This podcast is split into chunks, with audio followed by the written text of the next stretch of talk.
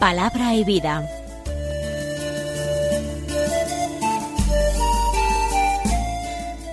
Con el padre Manuel Horta, desde Sevilla.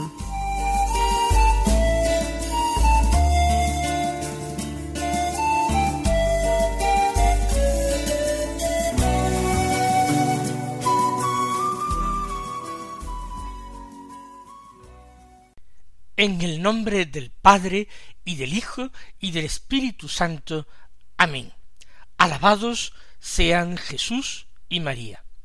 Muy buenos días, queridos amigos, oyentes de Radio María y seguidores del programa Palabra y Vida. Hoy es el sábado de la vigésimo séptima semana del tiempo ordinario. Un sábado que es día 8 de octubre.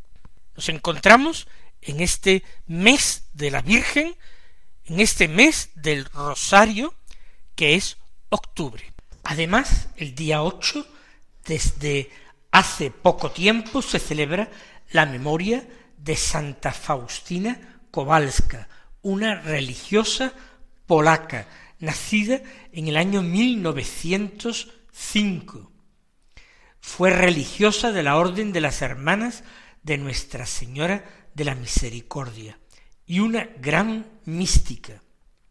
Su confesor le pidió que escribiera sus vivencias en un diario espiritual que hoy nosotros tenemos traducido al castellano.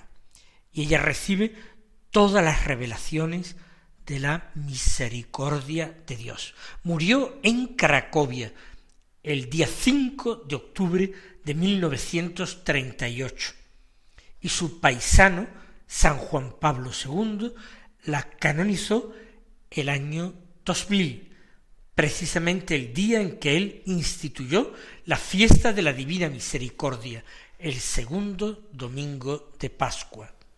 Vamos nosotros a escuchar la palabra de Dios que se proclama en la liturgia de la misa del día. El Evangelio de la misa de hoy es un Evangelio muy corto, que contraste con el que escuchábamos ayer. Ayer nosotros escuchábamos en el Evangelio de San Lucas los de capítulo 11 versículos 15 al 26. Bueno, pues hoy leemos los versículos 27 y 28, dos versículos en continuidad total y perfecta con el Evangelio de ayer. Escuchemos estos dos versículos. En aquel tiempo, mientras Jesús hablaba a la gente, una mujer de entre el gentío, levantando la voz, le dijo Bienaventurado el vientre que te llevó y los pechos que te criaron. Pero él dijo Mejor bienaventurados los que escuchan la palabra de Dios y la cumplen. Dice San Lucas que Jesús estaba hablando a la gente. Jesús se revela a los hombres como maestro y Jesús enseña la doctrina de la salvación, el camino de la verdad a los hombres. Él disponía de poco tiempo para enseñar mucho, para cambiar la mentalidad, para llamar a los hombres a una conversión profunda. Ciertamente, él aceptó la muerte y prometió a los suyos que no los dejaría solos, sino que les enviaría el Espíritu Santo de junto a su Padre, para que el Espíritu Santo les fuera recordando todo lo que él había enseñado y llevándolos a la verdad plena. Jesús hablaba y el otro día escuchamos nosotros el Evangelio de Marta y María de Betania con Jesús. María que sentada a sus pies escuchaba al Maestro que hablaba y Marta que le interrumpe para quejarse. Y yo les decía que lo fundamental de este texto no es comparar la actividad eh, de Marta, una actividad intensa, y la pasividad contemplativa de María. Ahí no está el motivo del reproche.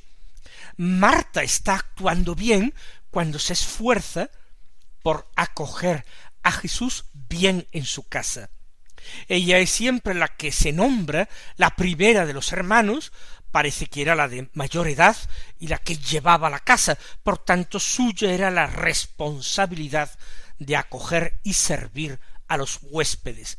Y aquel huésped, el Señor, era un huésped muy especial con el que había que volcarse. Yo les decía la diferencia entre ambas y lo que provoca el reproche por parte de Jesús a Marta es que Marta interrumpe a Jesús que enseña.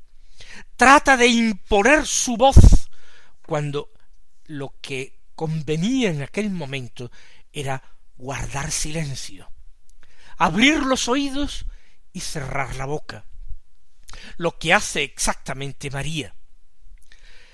Aquí en este texto, mientras Jesús habla y la gente imaginamos que en su mayoría, especialmente los discípulos y los apóstoles, callan para aprender, para ser enseñados, hay una mujer que como Marta de Betania, seguramente como Marta de Betania quiere mucho al Señor, pero eso le lleva no a guardar silencio, sino a tomar la palabra y a levantar incluso la voz, imponiendo su voz sobre la de todos, incluido sobre la voz, la palabra de Jesús. Mientras hablaba, la mujer del gentío, una mujer anónima, una mujer del pueblo, gritó, levantó la voz para decir a gritos, bienaventurado el vientre que te llevó. Ella trata de alabar a Jesús, de piropearlo, de decir que no hay ningún otro hombre que se pueda comparar a Jesús y que por tanto la madre de Jesús podría sentirse inmensamente dichosa de tener un tal hijo. Con toda seguridad aquella mujer anónima del gentío es madre y sabe cómo una madre se siente orgullosa de los éxitos de sus hijos, de eh, cualquier eh, cualidad por la que sus hijos destaquen. Por eso, esta entusiasmada con los hechos o las palabras de Jesús, grita Bienaventurado el vientre que te llevó y los pechos que te criaron. Es decir, realmente dichosa la mujer que te dio a luz, vientre que te llevó, y la mujer que te crió a sus pechos. Y frente a este, este piropo, esta alabanza espontánea y sencilla, Jesús no la rechaza en absoluto. Una alabanza a su Madre bendita, ¿cómo el Señor podría acallarla? Pero Jesús da establece una bienaventuranza mejor, que curiosamente es también la bienaventuranza de su madre. Pero esta mujer se queda en lo exterior. Esta mujer habla según la carne. Y Jesús habla según el Espíritu e invita a los oyentes a fijarse en lo interior, en lo espiritual. Mejor, dice, es decir, no es que haya sido malo lo que ha dicho la mujer, pero mejor es bienaventurados los que escuchan la palabra de Dios y la cumplen, porque escuchando la palabra se abre en el corazón la fe, y por la fe entra la salvación, entra la filiación divina. Por tanto, escuchar la palabra guardando silencio para prestar atención es con mucho lo mejor. Y la Virgen María es doblemente bienaventurada, no sólo por la maternidad corporal de Jesús, sino porque ella acogió la palabra y permitió que en sí la palabra fructificase.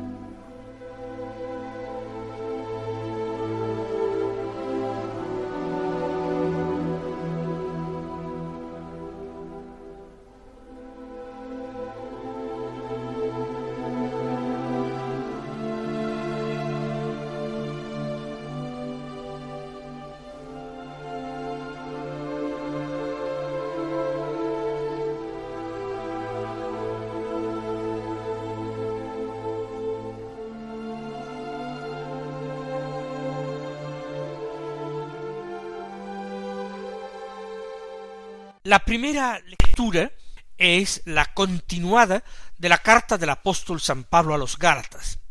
Hoy, del capítulo tercero, escuchamos los versículos 22 al 29 que dicen así. Hermanos, la escritura lo encerró todo bajo el pecado, para que la promesa se otorgara por la fe en Jesucristo a los que creen. Antes de que llegara la fe, éramos prisioneros y estábamos custodiados bajo la ley hasta que se revelase la fe. La ley fue así nuestro ayo, hasta que llegara Cristo, a fin de ser justificados por fe. Pero una vez llegada la fe, ya no estamos sometidos al ayo, pues todos sois hijos de Dios por la fe en Cristo Jesús. Cuantos habéis sido bautizados en Cristo, os habéis revestido de Cristo. No hay judío y griego, esclavo y libre, hombre y mujer, porque todos vosotros sois uno en Cristo Jesús. Y si sois de Cristo, sois descendencia de Abraham y herederos según la promesa. Ya he venido repitiendo a lo largo de estos días pasados cuál es este tema fundamental de la carta a los Gálatas, lo que motiva que San Pablo tome la pluma para escribirla, y él va insistiendo y dando distintos argumentos a favor de su tesis. En el texto de hoy, en concreto, comienza así. La escritura lo encerró todo bajo el pecado.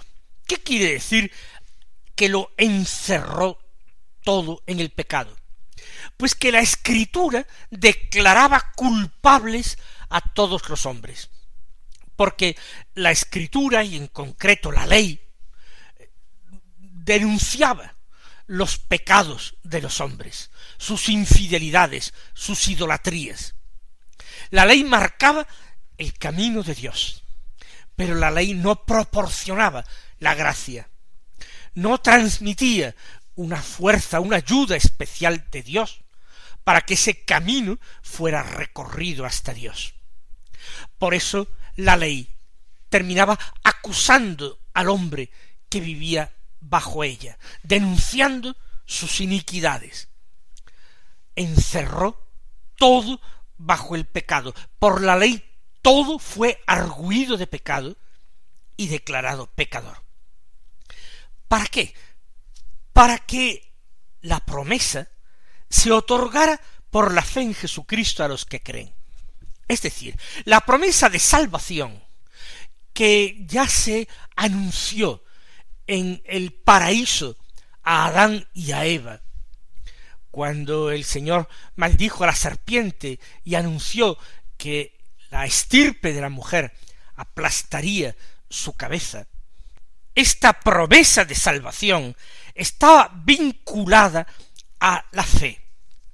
Dios quiere salvar a todos los hombres por la fe en Jesucristo, por el reconocimiento de que Jesucristo es el Hijo único de Dios, el único Salvador de los hombres, el único camino, la única verdad, la única vida. La fe en Cristo es la que salva, y no esa justificación, esa supuesta justificación que proporcionarían las obras de la ley.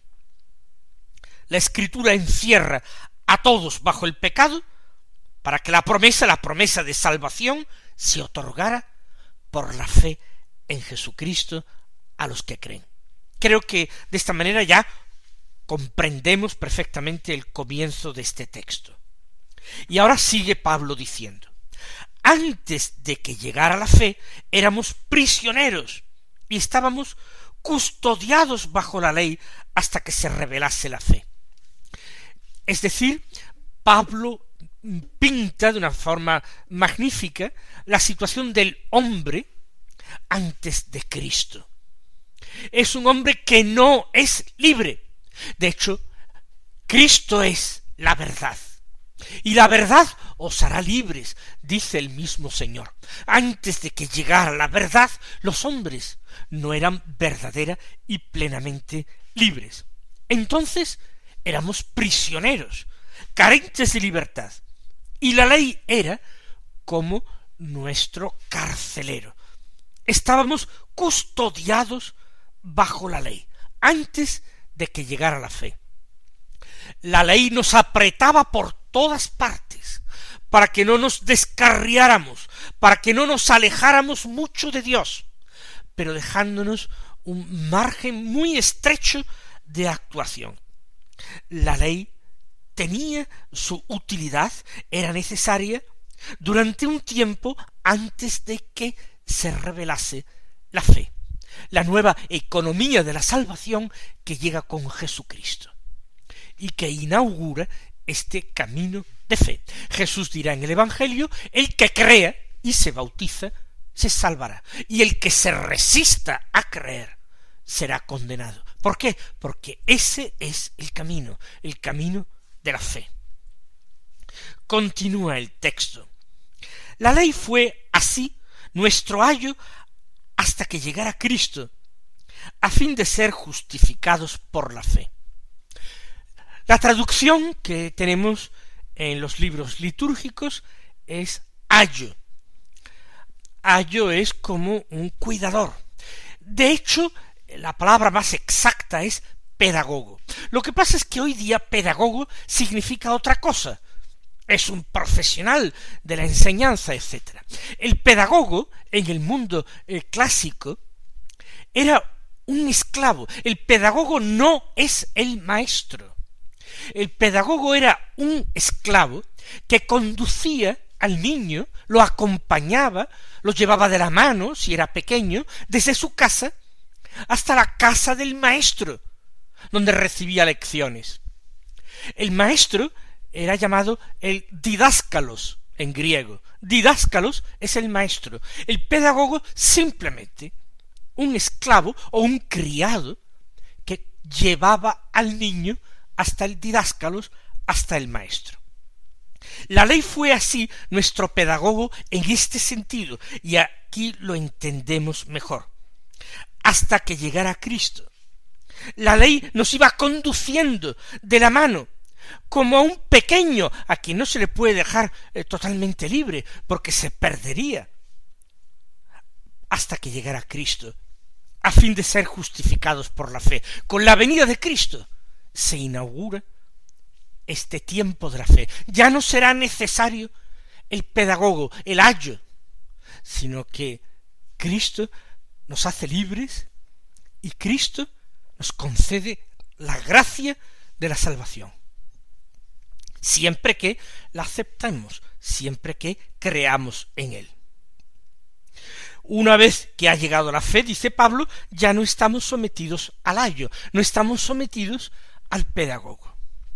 Creo que ahora se va comprendiendo mejor el sentido de este texto denso de Pablo. Pues todos sois hijos de Dios por la fe en Cristo Jesús.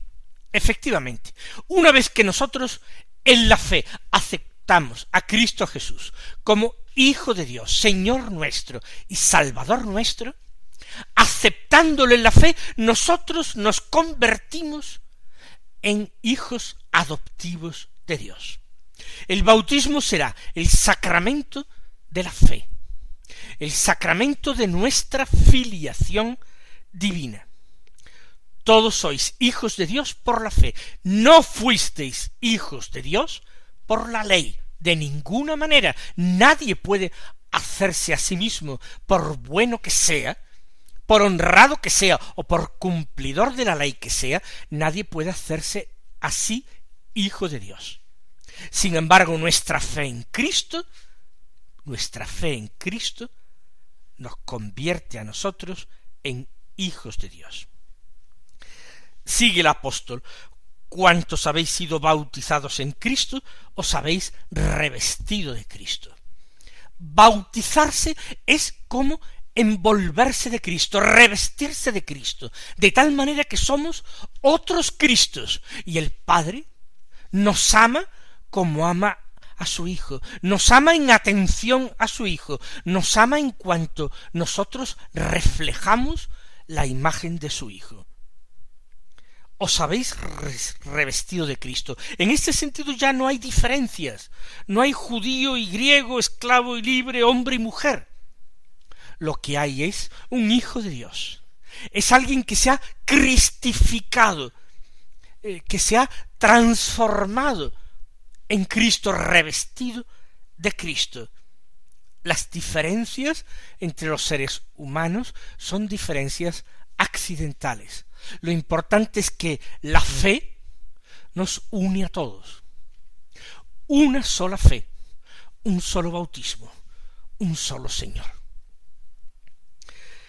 Vosotros, dice, sois uno en Cristo Jesús. Efectivamente, en Cristo somos miembros de su cuerpo, miembros de ese cuerpo místico de Cristo que es la Iglesia. Cada uno de nosotros, como dirá San Pablo en otro lugar, con su función, con su tarea.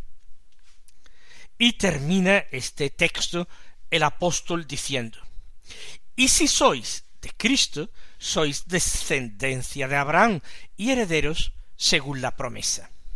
Es la conclusión. Ya había hablado en la carta antes, lo comentábamos ayer, de Abraham, para decir que los cristianos, los que han aceptado en fe a Cristo Jesús, esos son los verdaderos hijos de Abraham, son la descendencia verdadera de Abraham y por tanto son el verdadero pueblo de Dios, el pueblo de la nueva alianza. Si sois de Cristo, si os habéis incorporado a Él, si os habéis revestido de Él, aceptándole la fe y con el bautismo, entonces sois descendientes de Abraham, sois sus hijos, y como hijos de Abraham, herederos, según la promesa, según la promesa que Dios hizo a Abraham. Pues, mis queridos hermanos, si la palabra de Dios, incluso la que puede resultar más densa, más doctrinal, la leemos con atención, le damos vueltas en nuestro corazón, la meditamos allí, esa palabra va cobrando color, va cobrando un perfil más nítido, una belleza, la palabra nos habla al corazón. Que el Señor nos conceda la gracia en este sábado de actuar siempre como nuestra Madre la Virgen María, y no apartarnos de este camino que es Cristo, de esta senda y de esta forma particular de recorrerla, que es la meditación de la palabra de Dios. Que el Señor os colme, como digo, de bendiciones y hasta mañana, si Dios quiere.